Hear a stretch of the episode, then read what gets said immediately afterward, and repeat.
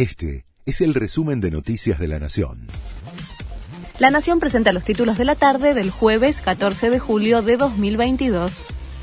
El INDEC dio a conocer la inflación de junio. Los precios al consumidor subieron 5,3% el último mes respecto de mayo y 64% interanual. De esta manera, acumularon un alza de 36,2% en los primeros seis meses del año. Tras las nuevas medidas del gobierno, el blue supera un nuevo récord. Luego de que la AFIP estableciera un aumento de 10% sobre el dólar tarjeta, el tipo de cambio paralelo arrancó la jornada en alza y llega a un nuevo máximo histórico.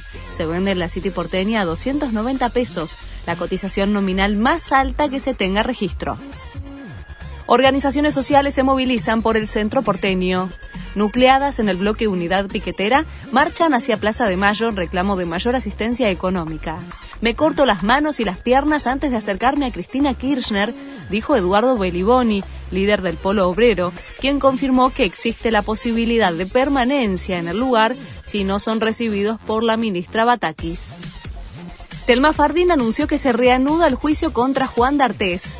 Además, confirmó que el actor deberá declarar ante la justicia el 20 de octubre.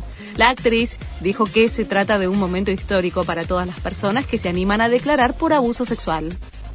Gareca deja la selección de Perú. Tras quedar afuera del Mundial, la Federación Peruana de Fútbol quiso renovarle el contrato con 40% de reducción salarial. Gareca no tomó a bien la oferta y tras siete años dejará de ser el entrenador de la selección de Perú. Este fue el resumen de Noticias de la Nación.